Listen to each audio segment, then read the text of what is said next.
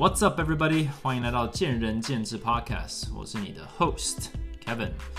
呃，最近前进在征才啊，前进原则上一年两度的征才了，有时候是因为有需要急需人力，嗯，但大多数时呃时候 时候呢，呃，我们就是要稳定的去做这件事情，去呃持续去推广我们的理念这样子。那至于我们为什么呃这么这么推崇说明会这个模式，那也许这是另一个 video 可以讨论的呃 audio 可以讨论的东西。但是这这让我想到就是履历啦，还有面试啊，呃，至少在我的经验里面是是蛮重要的一件事情。但是至少在我呃过去的经验里，还有现在就是身为一个面试官的经验里面呢，我觉得还是很多人可能不是那么的熟悉，甚至是在台湾这这个求职文化里面略有欠缺的一个环节。嗯，所以我想说可以来讨论一下这个。但是在开始之前，我想要呃分享一个事情，就是我听了我上一个 podcast，我真的觉得非常的僵硬哦。这也让我想到，就是我我原本以为拍 YouTube 会是我最大的突破，我就觉得五年五六年前我开始在拍的时候，我觉得说哇，这真的是非常的困难，就是 NG 不知道多少遍，然后但还是硬着头皮拍了。但是我我我上次拍 podcast，我才发现对着 camera 讲话不困难，因为你至少还可以看到呃你自己的表情啦，你的身体是你的你的 body language，大概你的手舞足蹈是什么样子，你至少有个东西可以看，会让你自己有一点就是 relax 的一个作用。但是你一旦只是坐在一个房间里面拿着一个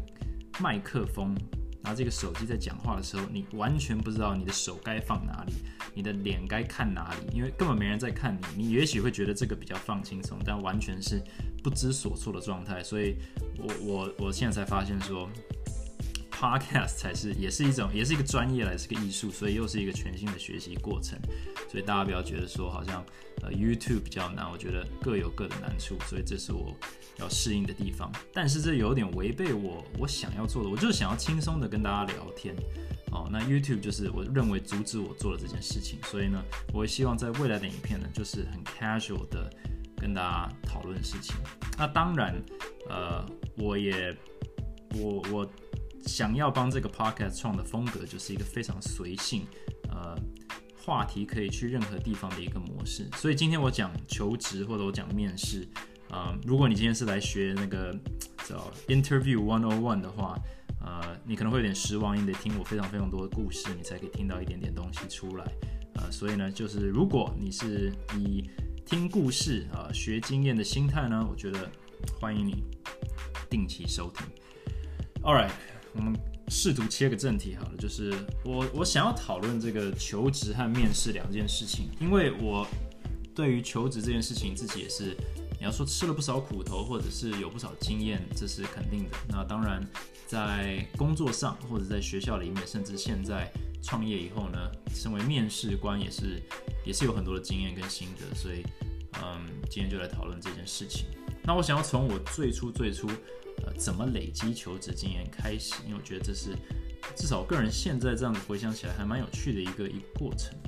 其实我是在嗯大三。我是在美国华盛顿大学大三混到大三才开始呃惊醒，说哎好像需要一点工作经验哦，因为呃跟大家解释一下，就是台湾是联考，然后大学进去的时候就要选好科系，那在美国不太一样，美国原则上大一大二都是所谓 general，那就 take 一些 general education，就是一些呃大家都要选的课，都是呃必修课程，大家都一样。那到了大三，你才会去考，呃，或者是去申请一些商学院啦，或者是医学院啊之类的。嗯，所以我到了大三，应该说大二之前都完全没有去考虑这件事情。然后大三是当然是，呃，把自己弄进去商学院。但是你既然进了商学院，就要有些工作经验嘛。毕竟你想要去找工作，那最好的能力证明就是 internships，也就是。呃，实习经验，但我当时也没那个概念，所以我就整个大三就有点混混的过了，就是很多人大三暑假就要赶快拿到呃实习经验，然后这样大四一毕业就可以拿着这个经验跟你的学历就去去找工作这样，嗯，所以我当时是白纸一张啊，但是我我大三下的时候很惊醒，我说哦天哪，这个我的我的同学都已经在在实习了。都有实习经验了，那我在干嘛？那我大四怎么办？所以我就有点慌张，我就我先先看了一下没有任何工作是我可以胜任的。我白纸一张。那我那时候我一个我最好的朋友，也是我那时候室友，他在 Sony，呃卖卖三 C 产品，卖电视啊，卖电脑啊，卖手机啊。然后他其实赚蛮多钱的，就是以以以新那个叫什么，就是 sales 来讲，我就说。You know，我觉得他也也不怎样啊，对不对？就是就是个年轻人，他可以卖，Why not？那我也去卖，然后我就去应征了。我记得我那在那个在那个 outlet 里面呢，每一家商店都都都去问说，哎，你们有没有缺 sales？然后也因为我认识我朋友，那他就说 OK，那我我面试你。那时候那个经理说我面试你，然后我们就坐下来。那我那时候就是往事不堪回首，我大家都把内容忘光了。因为好像是我人生第一次被所谓面试，但我记得他就请我卖东西给他，假装我要卖东西给他，然后我完全不知道怎么卖。不知道有没有看过那个《Wolf of Wall Street》，就是华尔街之狼，他就说他一支铅笔给一个人说：“你把这支铅笔卖给我。”就是有点像那个感觉，就是 “Sell me this pen”。然后我就不知道我在讲什么，然后他就笑笑的，就是说：“哦，Well，you know，就是那我们会再跟你联络。”然后我当然是完全没有收到 任何的后续吧，所以那时候我就学到一个一个两个两件事情，一个就是你有关系比没关系好，至少会给你一个机会，啊，这个在在美国当然有帮助，我们叫做 referral，呃，有人 refer 你，有人推荐你，那嗯，绝对有帮助，嗯，所以你的人脉很重要。第二个就是。你没有人，你没有人际关系能力，或者你没有相关经历的话，老实说也真的很难。我想要卖东西，但我就是不会卖，所以这跟你有多努力啦，人多好啦，其实都没有什么关系。一个好的经理或一个好的公司，他还是会婉拒你，他觉得你是一个不错的年轻人，但他没有办法用你。嗯，所以那就是我第一次被拒绝的经验。那我后来想尽办法要弄到一些经验，我就去我们那个大学里面打工，我在那个 statistics department。统计那边打工，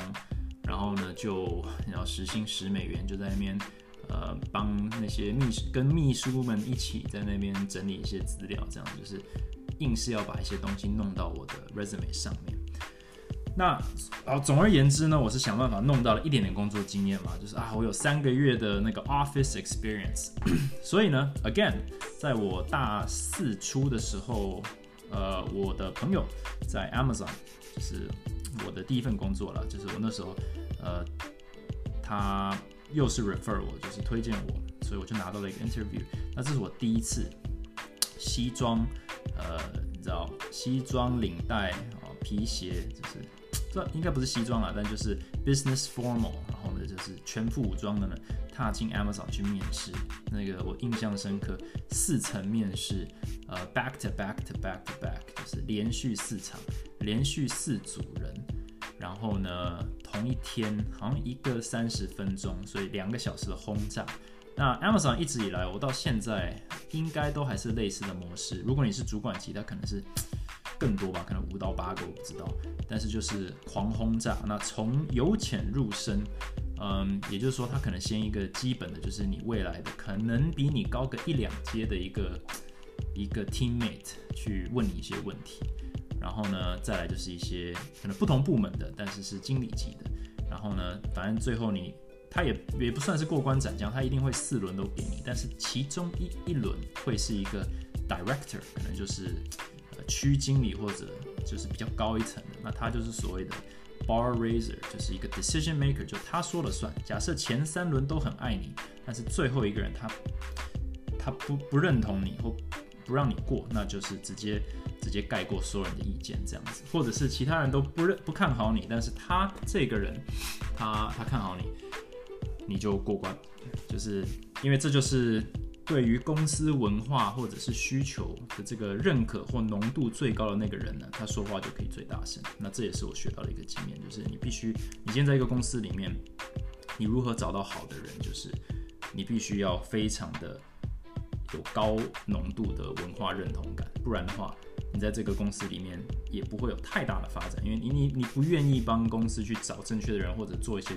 呃，那个叫什么困难的决定的话，其实公司也很难信任你，所以我觉得这是一个相互的。我当时当然并不知道这件事情，但是呃，我就这样子面试到第四关，然后呢，我老实说，我真的不会面试，而且我任何的经验，什么呃，你有没有什么合作经验啊、领导能力啊、沟通啊，我我怎么可能有呢？我这大学三年都不确定我在干嘛，对不对？所以就是用胡烂的，然后我自己也是越讲越心虚，但是。不知道为什么，我在第四关的时候，我知道那个人是 bar raiser，因为他问的问题就不太一样。然后那时候就就得到了这份工作。他不知道看到了我什么点，他就决定给了我一个机会。因为我一直认为我前三轮就是完全炸掉，所以我就这样子拿到了呃我人生第一份呃实习。然后我就这样子在那个实习的工，那实习是蛮蛮蛮 hardcore 的，就是。嗯，全职你必须休学，呃，半年，然后就是应该说是休学一整个学期，然后呢就是要延毕了，因为他就是你要要你正职工作这样，我就拿到第一份工作了，呃，应该 sorry 第一份呃 internship，然后就这样子呃度过了半年。我今天不讲工作经历了，我只讲那个面试。那我拿到 Amazon 的工作，当然就是嗯。就是因为我的实习表现好，所以我直接拿到呃正职工作的邀请，所以那个就没有面试了。那我我第二份工作是 Amazon 结束以后，我去 Microsoft 应征。那这时候我就有一个非常相关的工作经历了，因为我是在 Amazon 做财务分析师，然后 Microsoft 我申请的也是财务分析师，所以这时候相关性非常高。所以这也是一个很简单的一个概念，就是你如果工作你的履历上面。就是要写上非常相关的能力，去强调说你很适合这个职位，不然，啊，其实你你被注意到或你被 notice 或被录取的几率也不高。Microsoft 就这样子过了。那我去申请普渡的时候，他们看的也是就是你的工作经历啊，还有就是他在面试你的时候，他会去揣摩一下，呃，你这个人的比如说人格特质，还有就是未来发展的潜能这样子。呃，这个为什么重要？嗯，我现在在做很多。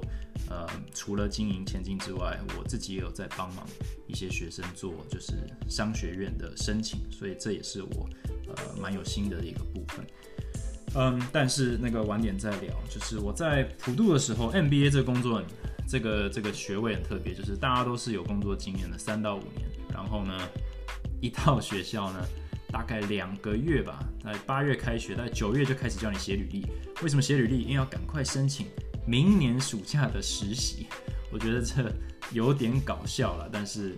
呃没办法啊，就是你总是得开始，所以就是一个辞掉工作进入学校，然后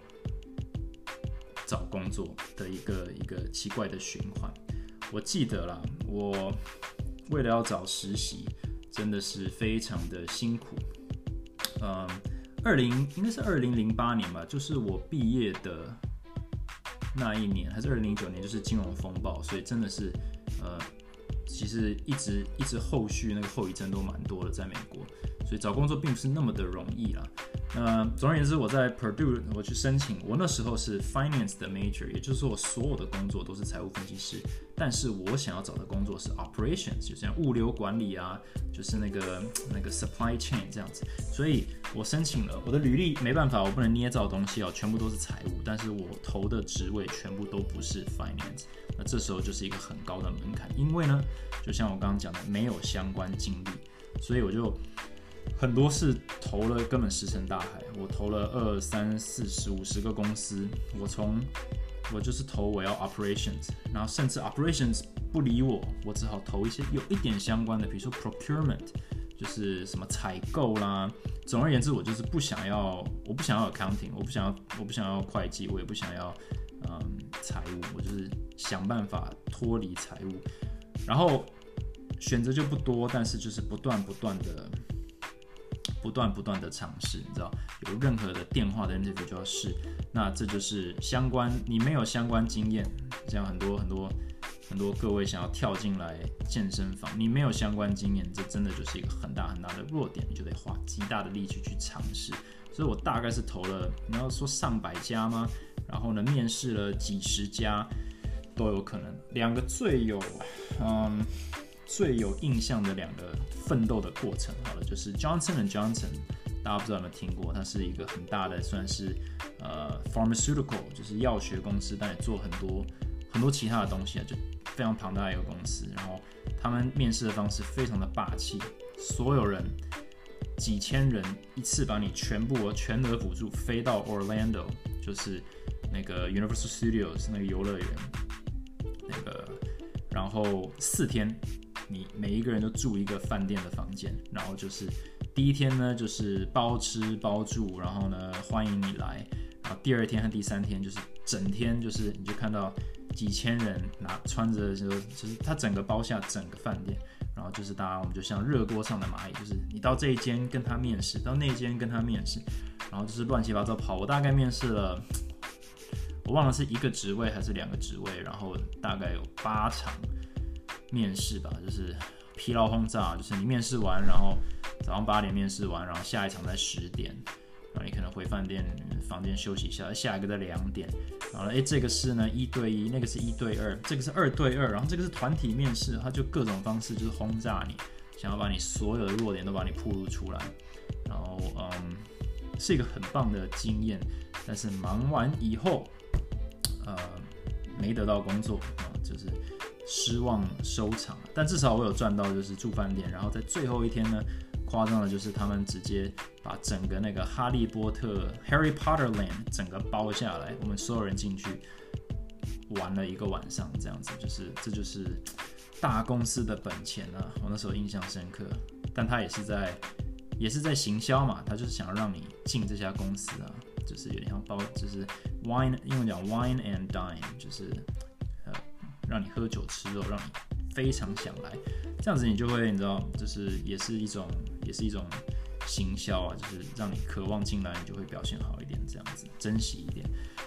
嗯，但是还是失望收场。嗯，因为就我就是能力不足，就是我的我的我的履历或者我的相关经历就是就是就是没办法。那另一个就是我我很主动的，我之前在脸书上有写过一篇，就是我去 Vegas。争取一份工作的一个经历哦，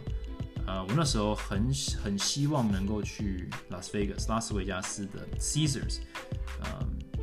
这个集团就是他们是有管理非常非常多的饭店啊，全世界都有，还有赌场，然后他们有一个 program，就是你可以去管理，比如说一间饭店里面的餐饮啊，呃，hotel 啊，呃，gambling 啊，然后各种的六七个部门，然后巡完以后，你自己可能就是。可以，就是中阶主管去协助管理一整间、一整个 resort、一整个、一整个饭店结构，这样我觉得非常的酷。然后，嗯，所以，但是有一个问题就是，他们这个学校，他们这个公司不会来普渡这种中西部小学校，算是大学校了，就是呃中阶学校来 recruit 来来征才，根本没机会碰不到。所以呢，我就开始在。呃，一个网站叫 LinkedIn，它是一个算是一个比较正式的求职的一个专呃叫什么嗯 professional 的一个 Facebook，嗯，应该叫呃 LinkedIn 领英吗？中文忘了叫什么。反正呢，我就开始在上面呢传给每一个那个那个 HR，每一个饭店的 HR，就是自我介绍。然后我记得那时候，因为我没有付钱，所以好像只有六十个字的限制。我就说，Hi, I'm Kevin. You know, I'm very interested in your position, and I'm really hoping that I can, you know, I can have an opportunity to talk with you. 就是我就是跟他们讲说，我我就是拜托你回我，拜托你回我，我我有机会跟你讨论我多么的对你们公司有兴趣。我在我记得大概三四十个啊人，然后有一个回我，我很我很记得他叫做 Michael Michael Lee。他姓李，L E E 哦，但他是白人，我以为是一个呃亚洲人回我，但是他就说，Oh sure sure Kevin，you know I'd love to talk to you。然后我就这样子，我就这样跟他打到一通电话，然后那通电话他就他就他竟然就他就说好，我我觉得你不错，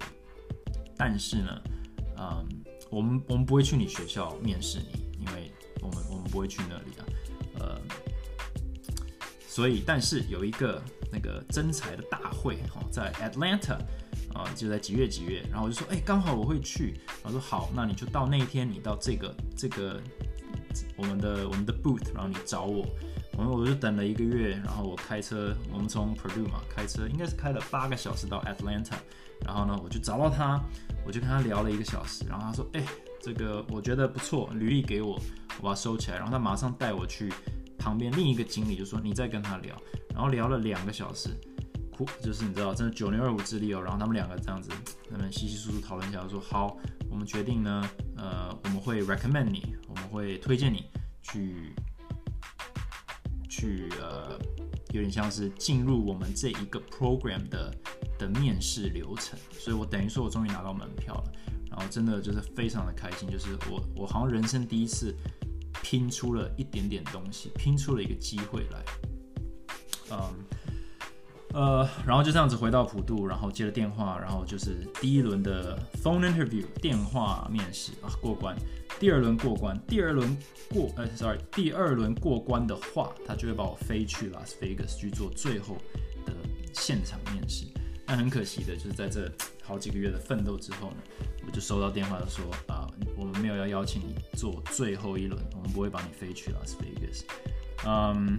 我当然是极度的失望啊，但他们就说就是你那，就是你很好，你很棒啊，就是之类的，因为他们也知道我是怎么怎么抢到门票的。他们但是老实说，我是唯一一个不是常春藤的的人啊，在至少我他们这样跟我讲，就是就是基本上都是找什么就是。不是哈佛、MIT，至少也是 UCLA 之类的，所以他们意思就是说啊，安慰奖啊，就是你砍到这里呢也不错了，但是就是有缘再会这样，所以那条路也就挂了。嗯，但是至少我在这个过程当中，我对我自己的能耐，还有我自己对于这种呃如何实体化我的我的热情，嗯，有了一些有一些自信。我觉得没有一个过程是是没有意义的，尤其是如果你是真的在做你。你认同的事情，回想起来，没找到没拿到那份工作是非常的好，因为大家都知道拉斯维加斯是一个非常辛苦的城市啊，那个纸醉金迷，很少人是能够活着出来的，所以，嗯，呃，某种程度上也就是一个人生经验。那最后啊，大家如果知道我就是在 美国银行，就是过关斩将呢，然后拿到了他的 offer，这样那部分我就不多说，直接跳过。OK，嗯，那关于面试还有什么东西需要讨论？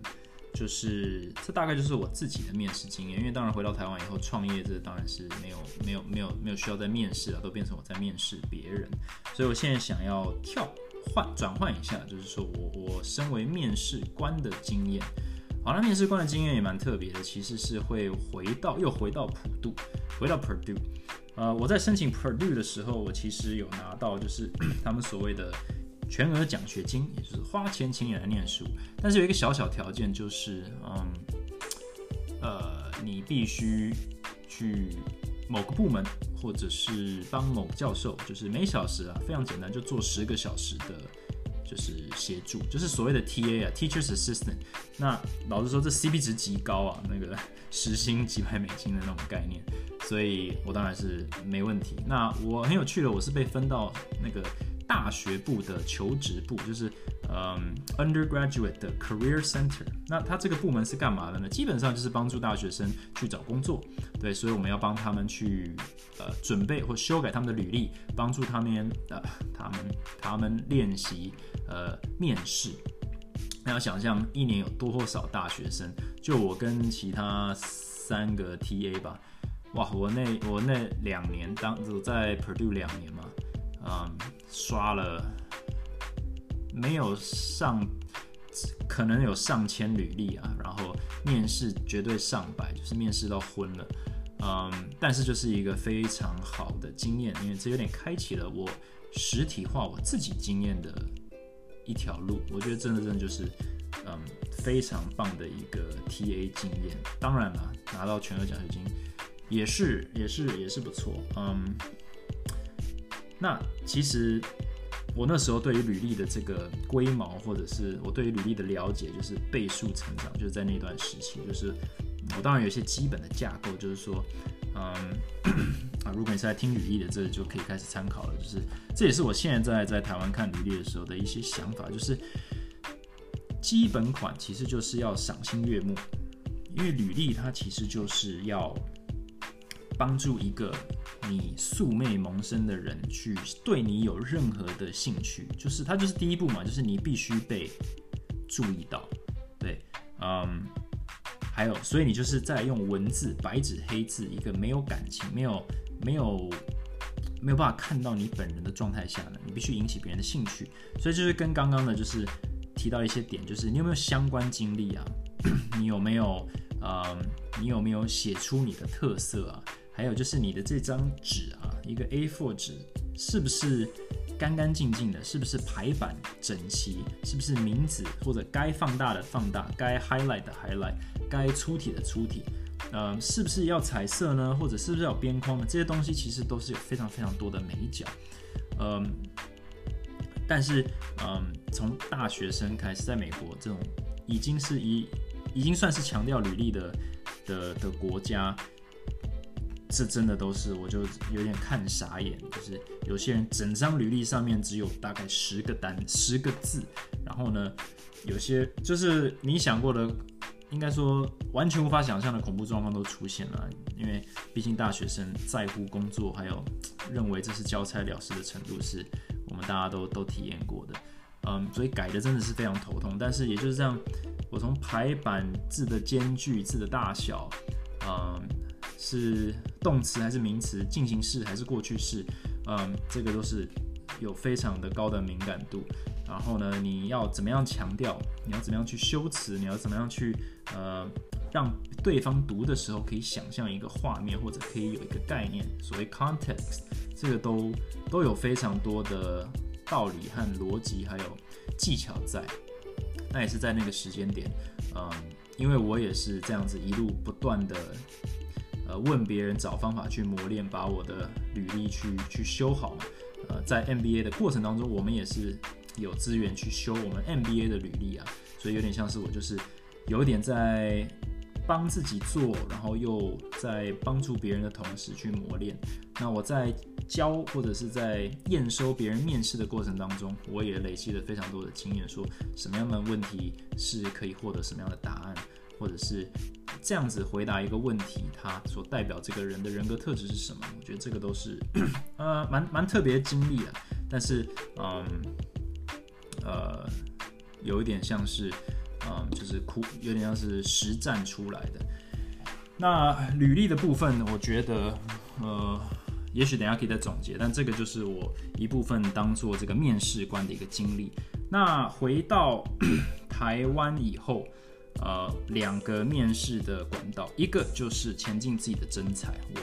原则上就是面试柜台跟教练嘛。那这个是比较比较 specific，就是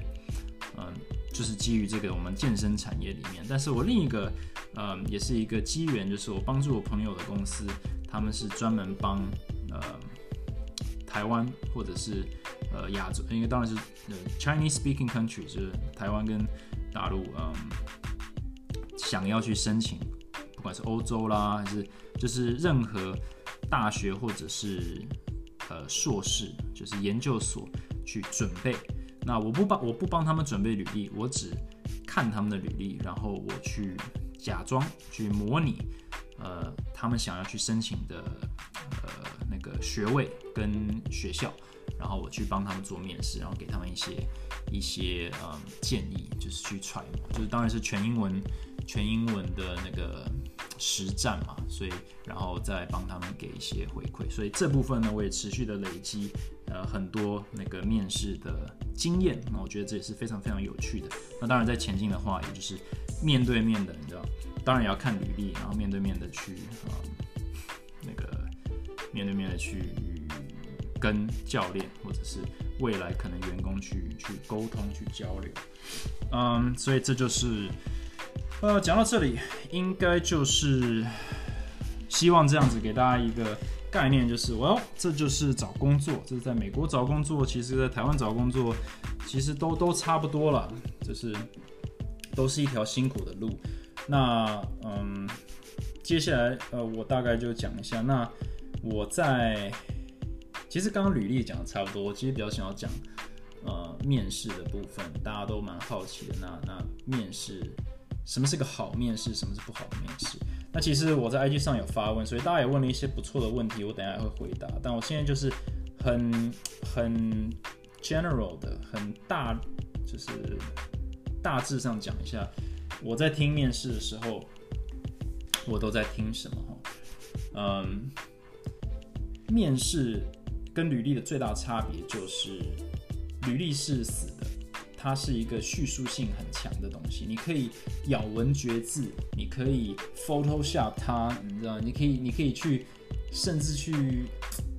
写的虚虚实实，这都 OK，你可以把它写的非常的吸引人。只要你会写履历，或找一个会写履历的人，他都可以把你的经验呢写的是非常的诱人，让别人想要去面试你。那所以你就过第一关了。所以有时候我觉得说，你假设有付出心力的话，履历应该会让你过第一关。就是它不是，除非你完全没有相关经验，然后就是一个新鲜人，然后要越级打怪太多，不然的话，应该都有机会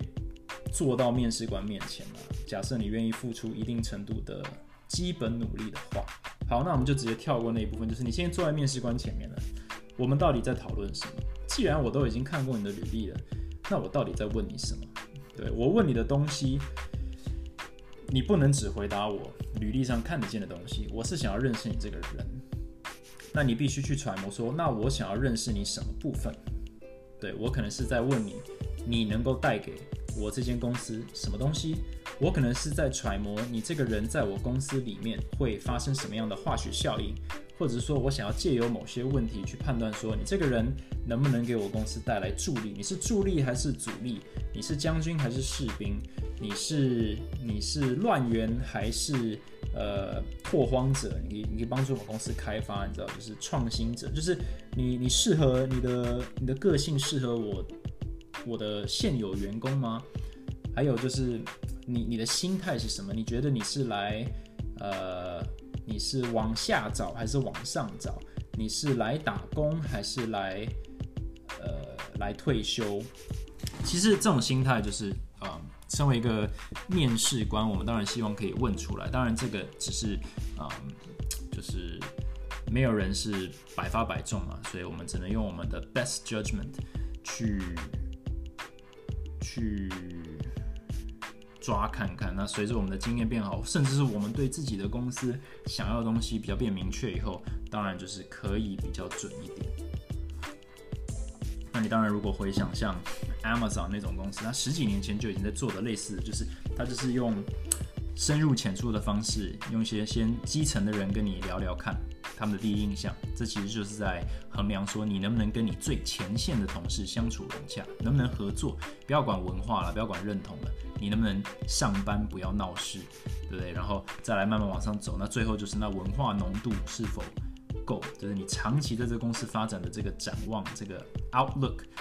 存不存在，对不对？你是一个优秀的单打独斗者。那你可能的天花板就在某个地方，或者是你适合某个部门。那你是不是一个大爱啊，或者是 leader？只是你现在还是，呃，你知道，就是一个还没有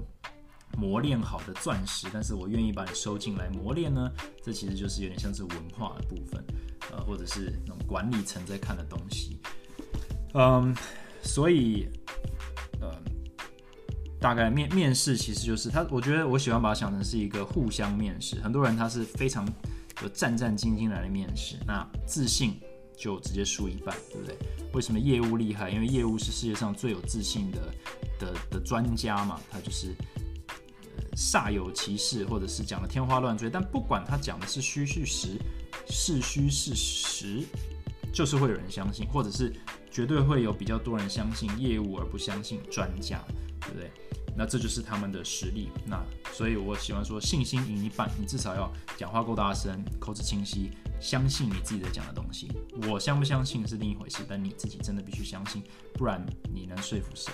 对，那再来就是你的内容，还有就是你知不知道我在找什么？如果你今天搞不清楚这个公司要什么，你讲出来的东西一定不中听。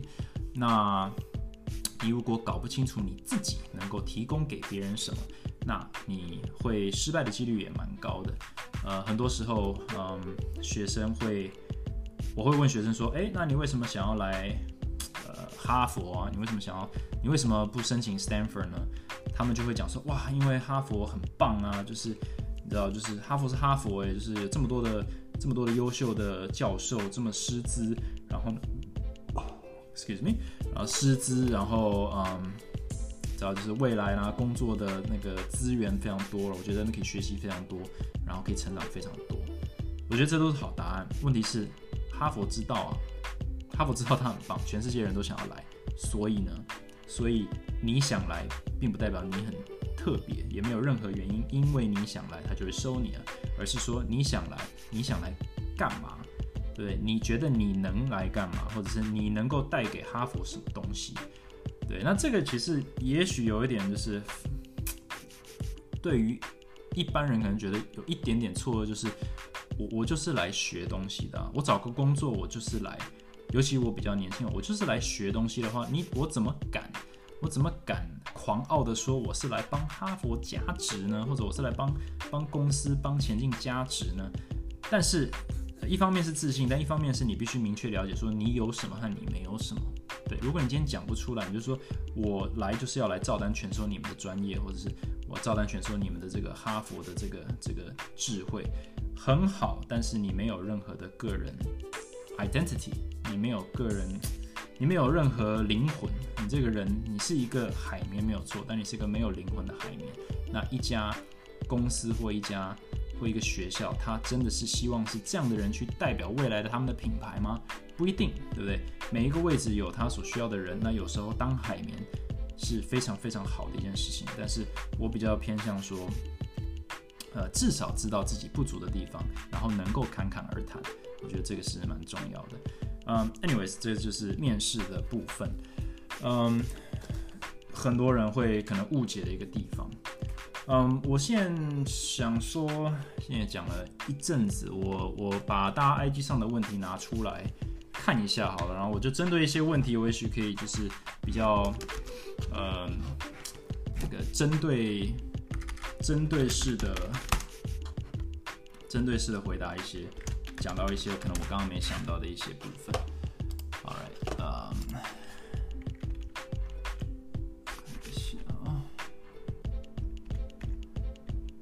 照顺序来好了。就是，嗯，写字界的重点有哪些？嗯，我觉得，呃，能够让别人清楚了解，第一个你是谁，你的学历，然后要。照顺序，还有你的工作经历照顺序，然后那些重那些 bullet point 那些重点是尽可能的实体化，有数字，有有有金额，有 percentage，有时间，嗯，才能够有立足的。因为你今天说我帮公司赚了一百万，我并不知道这是多还是少，我也不知道我该不该在乎。也许你公司是上亿的，所以一百万非常烂，我没办法判断这件事情，所以你必须给我一些框架。还有就是任何履历上。从你开始写履历到现在找这份工作，任何空白的空白的部分，你尽量要把它填进去。如果你真的什么都没做，那你必须要准备好要回答这个问题。所以，呃，等下这是这是履历，但是自我介绍，我觉得大概就是这个概念，也是类似，就是你必须要能够陈述一个故事，你怎么从过去到现在，然后为什么我们现在正在，为什么我需要读你的自我介绍，然后写履历其实也是一样，就是只是一个浓缩版本。嗯，该怎么写履历呢？呃，如何抓住自我介绍重点？请教您，如果看到一份履历只做过一个至今五年多的工作，您会用什么角度面试或提问？呃，interesting question。嗯，如果先不管这是第几份工作，但是其实我对于能够在一份工作待一阵子的人。有一定程度的认可，但是有一个条件，就是你在那个工作里面有没有成长？对，有些人就是说，哦，我就过去五年，我就是在做这一二三件事。可是，这是这不太好啊。就是如果你真的做了五年、三年、五年，你应该在那个工作内有成长。不是公司给的成长，而是你自己去争取到的成长。有些人他觉得说，像教练好了，就是我教练我已经当了两年，所以我就比当了一年好。那某种程度上来讲，对。可是当你超过一定年数的时候，你如果没有办法跟自己讲说我哪边变得比较好，你其实就写不出一个履历。所以工作也是一样，就是我在我在 Amazon 做了两年，我第一年做了这些事情，我第二年做了这些事情，我现在的主要工作是什么？这其实你就得把它切开来看。如果你有在公司内部的职位的这种发展，那更要把它写出来。所以其实呃，我并不会只是把它看作哇，你是一年的工作经验或者五年的工作经验，因为我比较会想说，那你是做了什么？你第一年做什么？第二年做什么？第三年做什么？所以你可能只有一份工作做五年，但你也可以有五份工作各做一年。那对我来讲，只要两个都有在成长，一个是在一个工作内成长，一个是在各种工作内成长，其实呃都可以问类似的问题。对我不会就不应该被一个公司的这个框架所限制住。呃，履历正常，人来之后问什么问题可以确定这个人可以直接刷掉？这个这很难讲了。我们都想要有一个，就是 这这是老板问的问题，嗯，就是保护自己的公司嘛，就是哇，你不要放一个 crazy person 进来。但是你怎么判断呢？他感觉就是通通都 OK 啊。嗯，我觉得这就是跟你你对于自己公司要什么要很明确的明确的认知，甚至是你可以。这就是有点像 Amazon 在做的事情，就是他就是让第一线的人去感觉说这人行不行，不是老板觉得行，因为老板已经跟前线脱离脱离第一第一线了，所以你一定要让就是前线的人去跟他聊一下，或者跟他相处。其实前景会做这件事情，就是你可以我们让新新人跟教练就是相处一下，我们看看他们的互动模式啊，然后借此去判断说这人行不行。嗯，但是你要说有这种就是黄金指标直接刷掉，呃，有点理想化，有点难。嗯，请问老板看履历真不看自传吗？那都看什么？而且必看？呃，自传，我我个人对于自传，我是我我觉得啦，就是应该。不会有那么多时间，我不知道自传是不是台湾的一个习惯，但是在美国是会写所谓 cover letter。cover letter 就是在履历外面，就第一页你的一个一个自我介绍，对，有点像是不能说是自传，但是基本上就是你必须用那一页呢去抓住我的视我的我的目光，让我想要翻开第二页去看看你的看看你的那个履历。所以就是说它其实那个相关性很强，就是我以前比如申请我丢。丢啊，这个这个答案，哎，这个这个让我想到一件事蛮重要的，就是我以前在丢履历的时候，对我丢一百家公司，但是我的履历是一百种，也就是说我每个履历都调整过，我每个履历都为了那一个公司的那一个工作去调整过。那同样的，我的所谓自我介绍或者是简短的第一页的那个，对，就是 cover letter，也都是针对那一个工作的工作内容。还有那一个公司的文化去调整的，这就是，这就是，这就是如何找工作。你真的是要让别人知道说，我很在乎你这个工作，我很在乎你这个公司，我很在乎你这个职位。这样子这是看得出来的。如果你就是罐头，就是全部丢，那人家就是罐头回你这样子。我觉得这求职的这个态度和心态，嗯，是蛮重要的。那至于看不看自传，我觉得就是假设是大公司，肯定没有人在看你自。自传，他们基本上是以以公式化在看的，关键字啦，或者是 GPA 啦，就是他们基本上是先刷一半了，先用电脑刷掉了以后，才会有人工来看。那自传就太花时间了，而且大家文笔不见得那么好看了，有时候蛮头痛的。嗯，履历上附履历附上学历是必要的吗？不管是健身或非健身产业，这我觉得我个人来讲。这应该是绝对必要的。这个跟工作经历有点像，就是我必须知道你过去在干嘛。假设你没工作，我需要知道你在哪边上学，学了什么，或至少我可以从那边去揣摩一下你这个人在能力上有什么。当然，这不一定很公平，并不是台大就是优秀，或者是私立大学就不优秀。呃，whatever，就是当然的，就是呃，这高中辍学也可以，也可以创 Microsoft 啊。所以这个。这个本来就没有一定，但是几率问题，again 就回到说，就是没那么多时间一个一个去评估，我没办法一个一个人都跟你见个面去聊天，所以我必须用履历。所以你不付学历的话，你就是在呃，你就是在把资讯给我少一点，那我就没办法。没办法判断，我没办法判断，那就有风险。那有风险，那我可能就会选择不要冒那个险。嗯，对于面试即将结婚生子的女性，可能会常请假离职，请问公司或主管怎么看待？我觉得这也跟公司的规模还有他的需求，就是假设这个人是一个非常有能力的人，就是非常符合你的需求，对不对？不管是短期还是长期，那当然，如果公司本质上愿意，他本来就有这些福利，然后也愿意让他就进正常程序去做这些请假跟离职，呃呃离职，哎，先不管离职，就是请假的话，那当然这是他权利之内。那假设公司评估说，嗯，呃，没有这种资源，或者是嗯，怎么讲，就是大公司原则上应该都都有这些资源嘛，所以只要主管认为说，哎。嗯，他是最好的 candidate，他是最好的选择，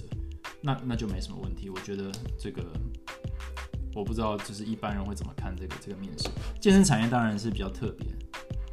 嗯，应该说台湾的健身产业比较特别，因为是非常的年轻，然后公司规模都特别小，所以我其实并不知道一般老板会怎么去看待这件事情。嗯，看履历第一个想看的重点是什么？决定直接丢掉，不考虑找他面试的点有什么？我觉得我个人的话，很很可能是那个，很可能是呃履历的，就是有没有用心。就是今天如果你是罐头履历，很可能就会被被被砍掉这样子。那另一个就是前进当然有自己的一些条件嘛，就是工作经验啊，或者是一些低标。那那个如果达不到的话，当然也是呃直接不考虑，因为。不是能力问题，而是单纯是标准还没还还没到啊！这跟这个问题就是收到人力银银行的制式化履历会觉得如何？我会觉得稍微的太草率了一点，没有把握就是履历呢可以呈现你能力的这个机会。为什么要附照片呢？呃，我在美国是没有被要求附照片，但是在亚洲我曾经申请过工作，很久以前他确实要附照片。那我觉得这也蛮有趣的。我觉得嗯。也是蛮现实的问题吧。今天照片先姑且不管人家会不会，就是你知道，就是帅哥或者是漂亮，就是会占便宜。但我们要想说，假设你今天有机会附上照片，你有机会准备好梳妆仪容、服装，找一个好的摄影师帮你拍一个你所最好的照片，甚至修图，那你就应该要做，对对因为这就是你的 effort，就是你在乎这件事情。就算你本人到了他面前，诶，不是长这样。对对，呃，至少至少往好处想，你是花了很大的功夫去在乎附照片这件事情，你不是草率的写了一个履历，你也不是草率的拍一张照片，你是认真看待这件事情，所以我觉得这也算是一种加分，就算你嗯就是履历不 OK 之类的，但我我老实说，我觉得附照片好像是一个比较亚洲的的文化的需求嘛，我个人是没有太多的经验。嗯，这个问题，呃，你如果只能选一个人，一个有零教学经验，但是拥有成长型心态，呃，但是另一个是教学经验丰富，呃，但他人格特质无法其他人配合，我会怎么选？Well，这一样看你公司的需求，你是在找就是很多人一起来工作帮你赚钱，还是你是想要组一个团队？那如果你想要组一个团队，那要怎样的人格特质才 OK 呢？你是一个成熟的团队。呃，可以去帮助很多人成长哦，就是他有成长型心态，你有这个资源帮他，还是你目前还没有，所以你可能要选择一些比较现成的那种带枪投靠的，就是那种大将进来的。那这其实就是我觉得没有对错，完全是一个时机点的问题、规模的问题、文化的问题，还有未来发展想要怎么样、怎么样呃进攻市场的一种一种问题。嗯。一个教练如果身材不够壮，很容易被公司淘汰吗？可是他的专业跟训练安排能力很强哦，当然不会啊。我觉得，嗯，不会被公司淘汰。那学生会不会把他淘汰是另一回事，对不对？所以，嗯，绝对如果是公司要求，那我觉得这不太就是没什么意义啊，对不对？因为教练其实是学生买单，对，不是买单，呃，不是公司买单就好，对不对？如果公司凌驾在学生意愿上。有时候也会起一些冲突，那这个平衡就要去去去抓，就是公司如果就是要求所有人都要六块肌，可是学生不一定要，Well，那这间公司可能会失去一些呃专业能力很强但没有六块肌的教练。但如果这是他想要的，那当然这就是他呃很主很坚持的一个条件，那也无可厚非。所以，但是这个基于这个问题的话，我是觉得嗯呃应该是留给学生去决定，嗯，大概是这些问题了。因为这个好像一集不能录太久啊，那我这已经完全突破，呃，突破我原本想要那个录的长度了。所以呢，呃，这个影这个这一集我就先录到这里了。如果太长的话，不好意思哦，大家听到没耐心了。但是如果你觉得这样的内容还不错的话呢，呃，不管在 IG 啦，或者是在呃，我不知道 Spotify Anchor 能不能留言，但是就是帮我呃试图给我一些回馈，说哎这种闲聊式的不错啊，呃就是听得顺顺的，还是觉得说哇这个太零散了，或者是完全没办法就是听完，因为实在太长了，应该把它切断，或者是应该要把它做的比较比较那个紧实一点呢？这个大家都可以给我一些回馈，毕竟我也是刚踏入这个领域嘛，刚踏入 Podcast，所以。谢谢大家，那个上个上个上一集啊，就是那个点阅是完全超我的预期，所以希望这一集呢也也算是还还有趣。那呢，今天这影片讲到这里，那如果有任何就是听不懂的地方，那个不认同的地方，那也没关系，就总之见仁见智，就听听听就好。All right, um, thanks for listening, and I'll see you in the next podcast. Bye bye.